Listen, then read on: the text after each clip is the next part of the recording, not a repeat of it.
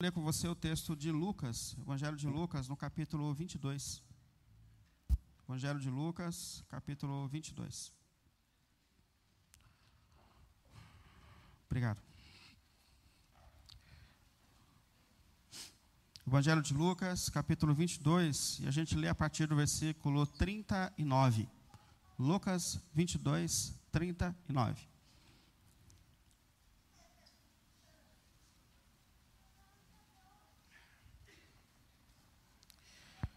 Como de costume, Jesus foi para o Monte das Oliveiras. E os seus discípulos o seguiram. Chegando ao lugar, ele lhes disse: Orem para que vocês não caiam em tentação. Ele se afastou deles uma pequena distância, ajoelhou-se e começou a orar. Pai, se queres, afasta de mim esse cálice. Contudo, seja feita não seja feita a minha vontade, mas a tua. Apareceu-lhe um anjo do céu que o fortalecia. Estando angustiado, ele orou ainda com mais intensidade, e o seu suor era como gotas de sangue que caíam no chão. Quando se levantou da oração e voltou aos discípulos, encontrou-os dormindo, dominados pela tristeza. Por que estão dormindo? perguntou-lhes. Levantem-se e orem para que vocês não caiam em tentação. Amém? Diante da palavra de Deus, eu queria orar com você. Pai dos céus, em nome de nosso Senhor Jesus, mais uma vez nós estamos aqui diante de Ti, Deus. Em nome de nosso Senhor Jesus, buscamos, Senhor, a Sua direção para esse momento em que a Sua palavra está sendo pregada, Senhor. Oramos pedindo para que os nossos corações estejam sensíveis à Tua voz e aos Seus propósitos, Senhor. Oramos pedindo para que esse ambiente seja favorável, para que a Sua palavra seja ouvida, pregada e ensinada, Senhor. E pedimos em nome de nosso Senhor Jesus Cristo, grande Deus e Pai, que o Senhor nos toque, nos fale e nos direcione. Em nome de nosso Senhor Jesus Cristo, Pai. Amém. Amém.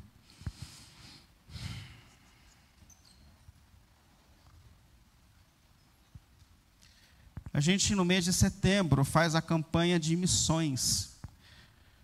Então, no final da nossa celebração, os nossos diáconos vão apresentar para você uma fichinha, onde normalmente a gente coloca lá os nossos dados e como e o quanto a gente vai contribuir com a campanha de missões.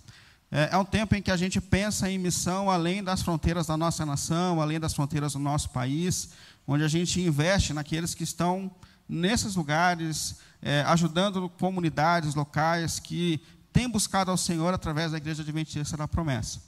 Então, depois da nossa celebração, os diáconos te entregarão ali uma fichinha e você, no seu propósito, na sua condição, contribui com a missão. E a gente vai colocar depois também lá o vídeo, mais uma vez, do, da, da campanha de nações no grupo da igreja. Tá bom? Bom, a gente tem conversado sobre a oração, falado sobre orações que mudam a nossa história. A gente tem olhado para a história de alguns personagens da palavra de Deus que um dia derramaram os seus corações diante de Deus e que foram transformados por Deus enquanto oravam, enquanto o buscavam. Pessoas que em momentos de aflição, em momentos de decisões, em momentos de angústia, se aproximaram de Deus com seus corações abertos, quebrantados, e que enquanto falavam com Deus, foram tocadas por Deus, orientadas por Deus e fortalecidas por Deus. Na semana passada, o Gustavo refletiu sobre a oração de Neemias. Nós vimos a história de Neemias, um personagem extremamente importante no contexto de reconstrução da nação de Israel. E nós vimos que Neemias tem uma demanda intensa, imensa nas mãos de ajudar aquela nação a viver um momento de recomeço na sua história. E naquele momento, Neemias, quando recebe mais notícias a respeito da situação do povo de Deus, antes de tomar qualquer atitude, antes de qualquer decisão, Neemias dobra os seus joelhos e passa quatro meses orando e jejuando diante de Deus, buscando de Deus orientação e direção sobre qual caminho a seguir diante das notícias que ele recebeu. E fica sobre nós, e fica sobre nós essa lição tão importante de Neemias. A oração é o primeiro passo antes de qualquer missão. Buscar a direção de Deus, buscar a, a palavra de Deus, o caminho de Deus, é o que nós devemos fazer antes de qualquer atitude e ação importante das nossas vidas. Hoje eu queria continuar falando sobre a importância da oração. E num tema tenso, que gera atenção. falar sobre a oração e a tentação. E eu quero falar nesse tema diante de um tema, de um texto que é extremamente tenso também, que é essa oração de Jesus. O texto que nós lemos a princípio narra um momento em que Jesus, depois de celebrar a última ceia com seus discípulos, ele sabe que aquele é o último momento e que a partir dali ele está caminhando para a cruz, que ele será crucificado. Mas antes de ir para a cruz, Jesus vai ao seu lugar de oração, buscar do Pai forças, orientação para resistir à tensão daquele momento, de não abandonar a sua missão. E nessa oração, Jesus não só ensina a, a importância de nós nos colocarmos diante de Deus para buscar forças diante das tentações que nos cercam, mas também nos alerta a respeito da importância da oração, para que a gente fique em pé diante das tensões e provações que nós enfrentamos na nossa vida e na nossa jornada. Bom, primeiro, a gente está falando de oração e tentação. E o que é a tentação? Do que nós estamos falando quando a gente fala de tentação? O que é ser tentado? De onde vem a tentação? E a primeira coisa, a tentação está relacionada à sedução. A tentação é um desejo que surge dentro de nós em fazer algo que não está relacionado ao propósito do Deus Criador. A tentação, ou a pessoa que está sendo tentada, ela está sendo atraída, seduzida, a, a entrar por algum caminho que não está relacionado à lei de Deus, aos mandamentos de Deus, ao propósito de Deus. Portanto, tentação é, é uma força, é um desejo que surge dentro de nós de fazer algo que não está dentro do propósito do Deus Criador dos céus e da terra. E, e nós podemos ser tentados de várias formas, em várias áreas da nossa vida. Para Adão e Eva, a tentação começa no desejo pelo poder. Quando eles escutam a proposta de Satanás de ser igual a Deus, eles são seduzidos. E eles escolhem fazer o seu próprio caminho. Em alguns momentos, a tentação está relacionada a essa cobiça. Para outros, a tentação se manifesta intensamente nas áreas sexuais. Nós podemos ser tentados na língua, falar mais do que se deve, ter descontrole nas nossas palavras. Nós somos tentados em fases de desânimo da vida. Aliás, esse momento da tentação de Jesus é um momento de uma tentação final. Há uma tentação do começo, de começar tudo errado. Mas há uma tentação do cansaço. Quando ele, depois de lutar tanto por aqueles discípulos e percebe a dificuldade que é viver, é, ver transformação na vida dos discípulos, Jesus está sendo tentado a desistir, a não cumprir a sua missão. Então existe a tentação do desânimo, do cansaço. Quando a gente não tem mais disposição para continuar lutando pelo casamento, pela vida espiritual, é, pelos filhos, há, há uma tentação de desistir daquilo que Deus está colocando sobre nós como missão. E qual é a tentação? Ou seja, qual é a raiz da tentação? Por que, que nós somos tentados? De onde vem a tentação? Primeiro, a Bíblia fala que a tentação vem de forças externas. Aliás, vem de uma pessoa fora de nós. O diabo, o tentador, Satanás, aquele que tenta, acusa as pessoas. Aliás, quando a gente olha para a Bíblia, a gente percebe que a tentação de Adão e Eva, ela é externa, porque eles foram criados puros por Deus. Então, a princípio, não existem forças dentro deles que os arrastam ou os induzem a fazer algo fora do propósito de Deus. Então, eles estão sendo seduzidos por propostas externas. E a Bíblia fala que existe de fato um ser externo, fora de nós, vivo, real, pessoal, um anjo caído. E o problema desse ser não é com Deus. O pastor Lloyd Jones, ele dizia que o problema de Satanás não é com o crente, aliás, com o ser humano. Mas o problema de Satanás é com o crente. Principalmente o crente que é transformado pelo poder do Evangelho e que se torna uma manifestação do caráter de Jesus. Porque quando as pessoas se tornam uma manifestação do caráter de Jesus, os de fora são atraídos a Jesus. Os de fora começam a ter sede de conhecer ao Senhor. Então, há um ser fora de nós que a todo tempo nos distrai, nos confunde, faz propostas fora do propósito de Deus, justamente porque o problema dele é com Deus. O problema dele é que as pessoas conheçam a Deus. Mas a tentação também começa do lado de dentro. Porque depois que Adão e Eva caíram, se afastaram de Deus, existem agora forças dentro de nós que nos seduzem, que nos chamam, que nos atraem para propostas distantes do Deus Criador dos céus e da terra. Como orou Davi, Senhor, eu sei que em pecado me concebeu a minha mãe, ou seja, eu sei que eu já nasci um pecador. Eu não tornei-me um pecador porque eu pequei, eu peco porque eu sou um pecador. Existem forças dentro de mim que me arrastam na contramão dos seus propósitos eternos. Agora, a questão que a gente traz hoje é como resistir às tentações. Como a gente fica em pé diante desse campo de batalha. Como não ser seduzido por esse ser que está fora de nós. Mas, ao mesmo tempo, como não ser seduzido por essa natureza que um dia foi corrompida pelo pecado. Como resistir nesse campo de batalha. E nesse momento da oração final de Jesus, ele ensina para a gente a importância da oração, para que a gente fique em pé diante das tentações que nos cercam. E eu coloquei aqui dois aspectos da oração de Jesus que o sustentou diante de todas as tentações e provações que ele enfrentou. A primeira, a oração precisa ser um hábito em nossas vidas. A oração precisa ser um hábito na vida daqueles que se declaram seguidores de Jesus. E é interessante que o texto fala que antes de ir para a cruz, Jesus faz questão de separar um tempo para buscar a Deus o Pai. E é normal que nesses momentos de tensão, nesses momentos de medo das nossas vidas, quando a gente tem medo de um diagnóstico, quando a gente tem medo do destino, quando a gente tem medo de alguma informação que a gente recebeu, é normal que nos momentos de tensão, de tensões das nossas vidas, que a gente busque a Deus com mais intensidade. É normal. Nós estamos com medo, nós estamos assustados. E a gente sabe que esse momento é o momento que Jesus está com medo, está assustado, ele tem consciência do que ele tem para enfrentar a partir daquele momento. Mas uma questão aqui é importante. A narrativa do texto diz que, como de costume, como de costume, Jesus foi aos monte, ao Monte das Oliveiras. Presta atenção nisso. O texto não fala que Jesus orou intensamente, ou que ele buscou o Pai porque ele está no momento tenso da sua vida. O texto está dizendo que a oração era um hábito na vida de Jesus. Ou seja, Jesus é um homem de oração. Jesus dedicou boa parte da sua vida e do seu ministério à oração, à oração. E eu acho extraordinário a gente perceber que todos os, todos os grandes homens e mulheres da Bíblia foram pessoas dedicadas à oração. Que grande servo de Deus você conhece na história que não tinha uma vida dedicada à oração? Olha para a vida de Moisés, que terminou sendo conhecido como um dos maiores intercessores da Bíblia. Olha para a vida de Ana, mãe de Samuel. Olha para a vida de Samuel, conhecido também como um dos maiores intercessores da Bíblia. Homem de oração. Olha para a vida de Esdras. Olha para a vida de Daniel. Aliás, a oração na vida de algumas pessoas passou a ser até um problema.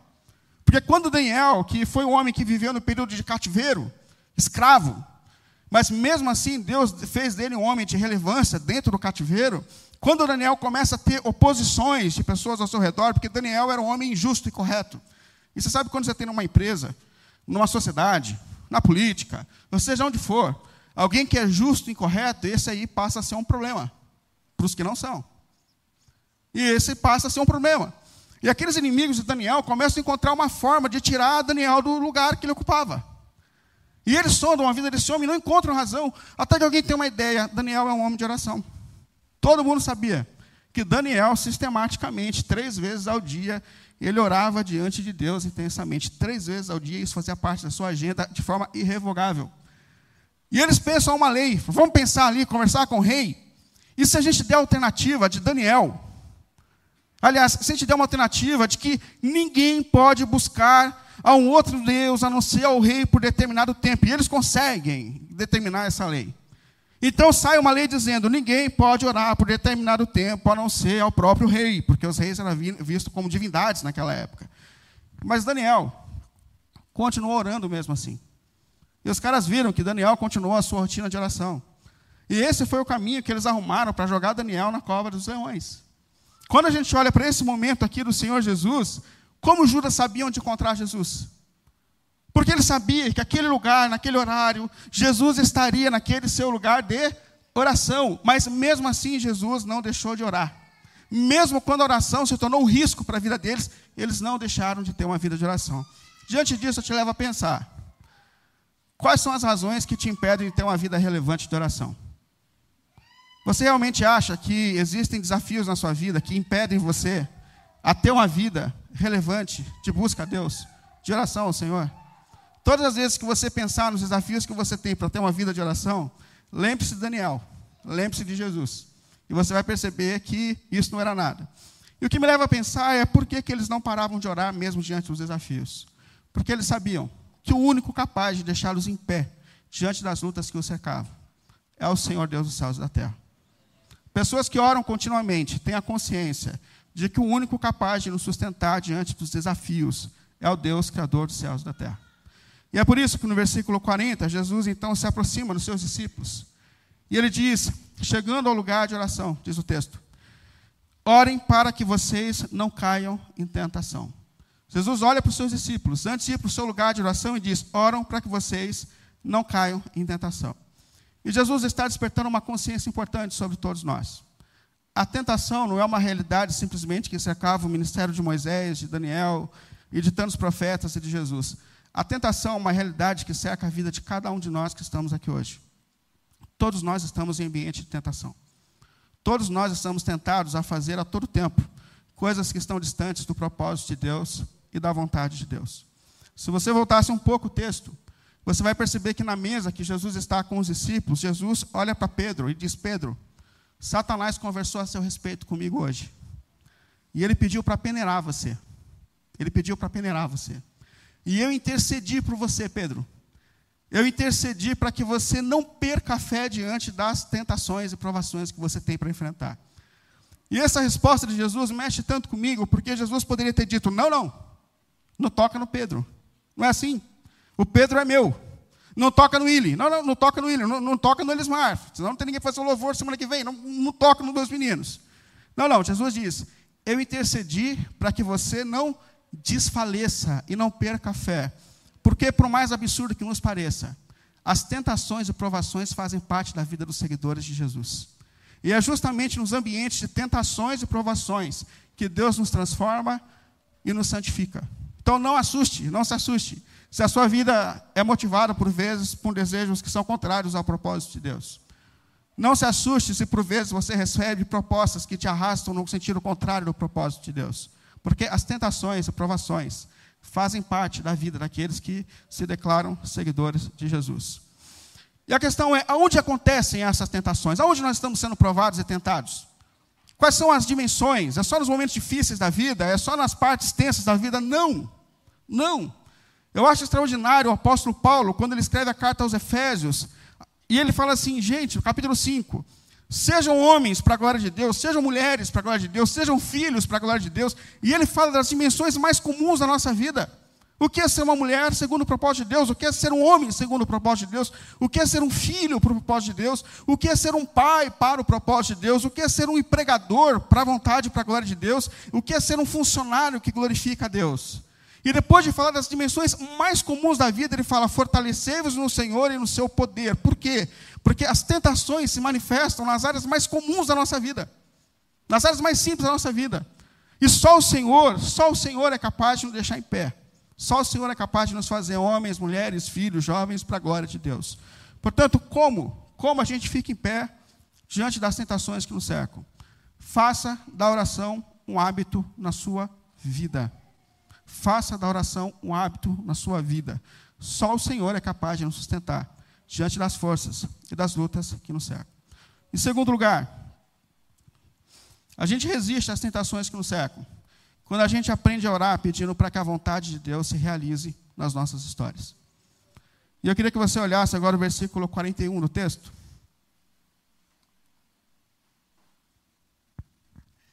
Que diz assim: e ele afastou-se dele pequena distância. Isso é, Jesus determina um lugar para os seus três discípulos, Pedro, Tiago e João, que foram levados a esse momento de oração.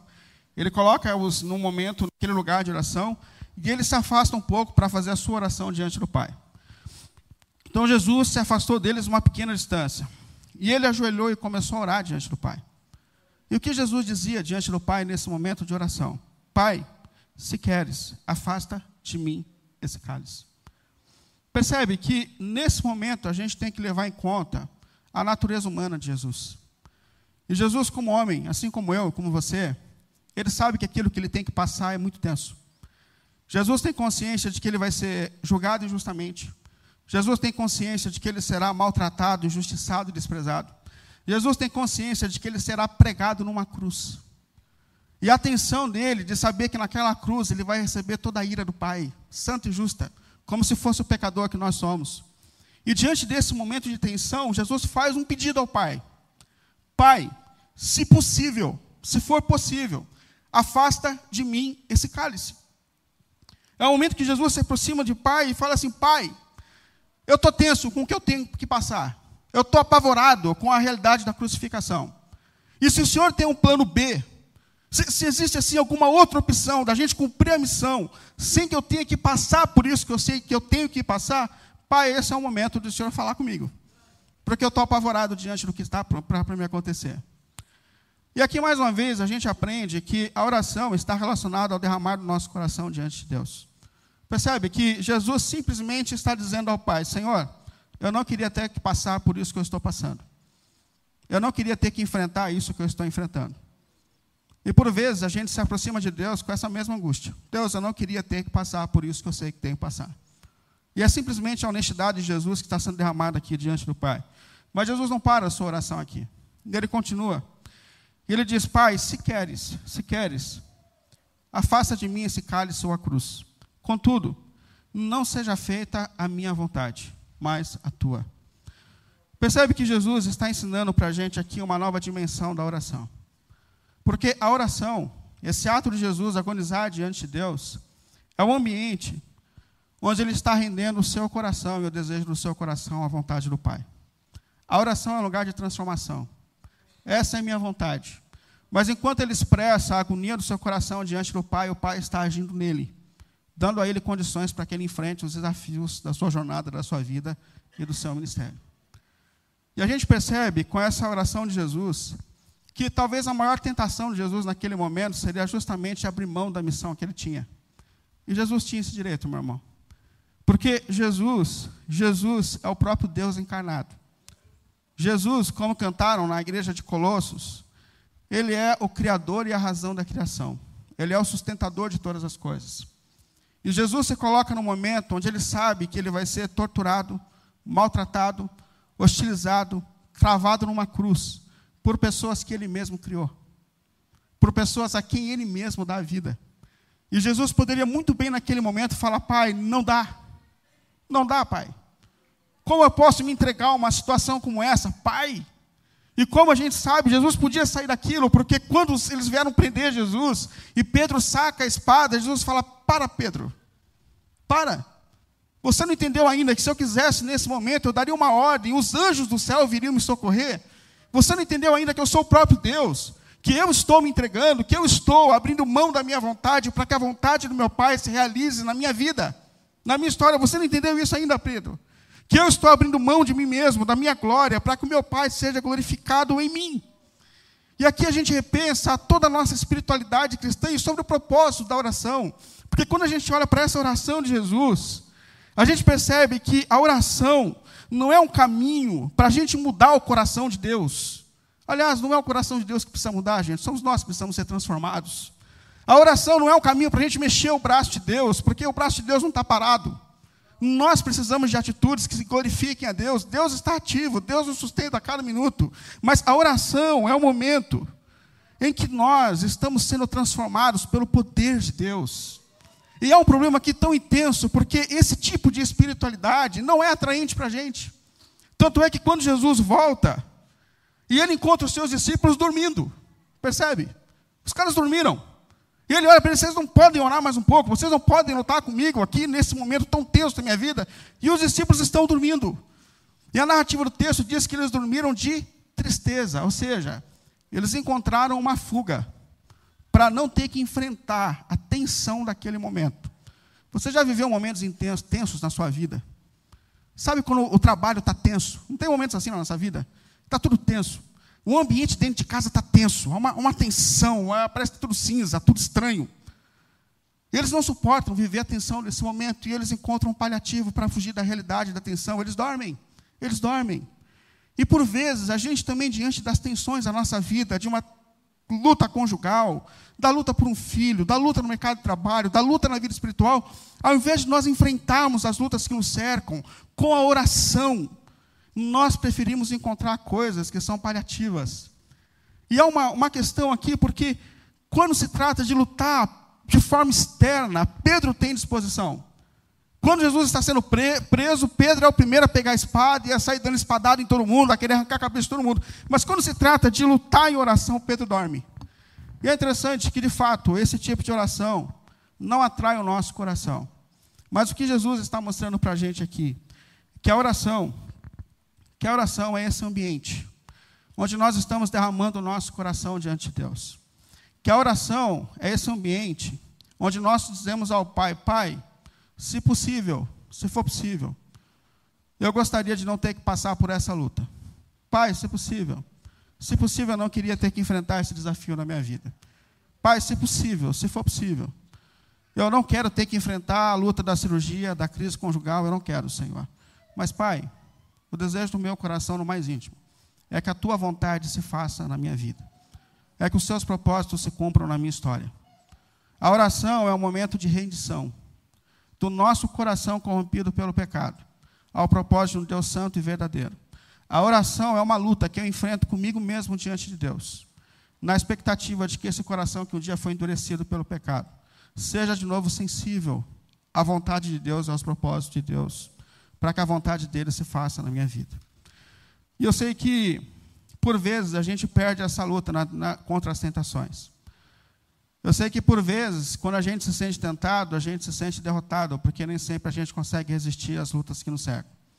Mas a boa notícia desse texto é que, apesar das nossas quedas, apesar dos nossos altos e baixos, Jesus não cedeu à tentação. Jesus abriu mão de toda a sua glória, de toda a sua honra, e deu a vida por nós na cruz do Calvário. Ele venceu por nós o peso da tentação. Ele venceu por nós a condenação pela tentação. E é por essa atitude do Deus Criador dos céus e da terra que abre mão da sua glória que nós estamos aqui hoje.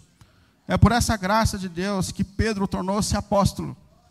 É por essa graça de Deus que nós estamos servindo no reino, porque apesar dos nossos altos e baixos, apesar de muitas vezes nós não conseguimos resistir às tentações que nos cercam, Jesus as venceu por nós e morreu no nosso lugar, nos dando a oportunidade de viver uma nova vida para a glória de Deus. E eu queria concluir essa reflexão com essas duas questões. Primeiro, como tem sido a sua vida de oração? A oração na sua vida é um hábito. A mesma voz que veio sobre os apóstolos naquele dia vem sobre mim e sobre você hoje. Orai e jejuai para que vocês não caiam nas tentações. A mesma voz de Jesus. Nós só ficaremos em pé nesse campo de batalha se nós sairmos daqui para viver uma vida na presença de Deus. E eu não sei o que pode estar impedindo você de ter uma vida dedicada à oração. Mas eu queria muito que a voz de Jesus também soasse sobre você e sobre o seu coração hoje. Ore intensamente, porque só o Senhor é capaz de te deixar em pé diante das lutas que te cercam. Mas mais do que isso, ore buscando a vontade de Deus sobre a sua vida. Tenha coragem de render o seu coração a Deus, porque por vezes, nós entendemos que ser uma pessoa de fé está relacionado a uma questão de triunfalismo. Por vezes, nós entendemos que ser uma pessoa de fé é conquistar coisas dessa vida pelo nome da fé. Mas o que nós estamos aprendendo aqui é que ser uma pessoa de fé é a gente confiar em Deus, mesmo quando tudo acontece fora das nossas expectativas. Ser uma pessoa de fé é confiar no caráter de Deus, no amor de Deus, no cuidado de Deus, mesmo quando tudo aquilo que a gente sonhou e planejou é frustrado. Portanto, ore, ore a Deus pedindo: seja feita a tua vontade. Porque por mais que a gente por vezes não entenda os movimentos da nossa vida, nós sabemos que tudo cooperam para o bem daqueles que amam o Senhor e que querem ter uma vida para a glória e louvor dele. Uma vida segundo os seus propósitos. Amém? Deus nos ajude nessas lutas. Vamos ficar em pé para a gente orar.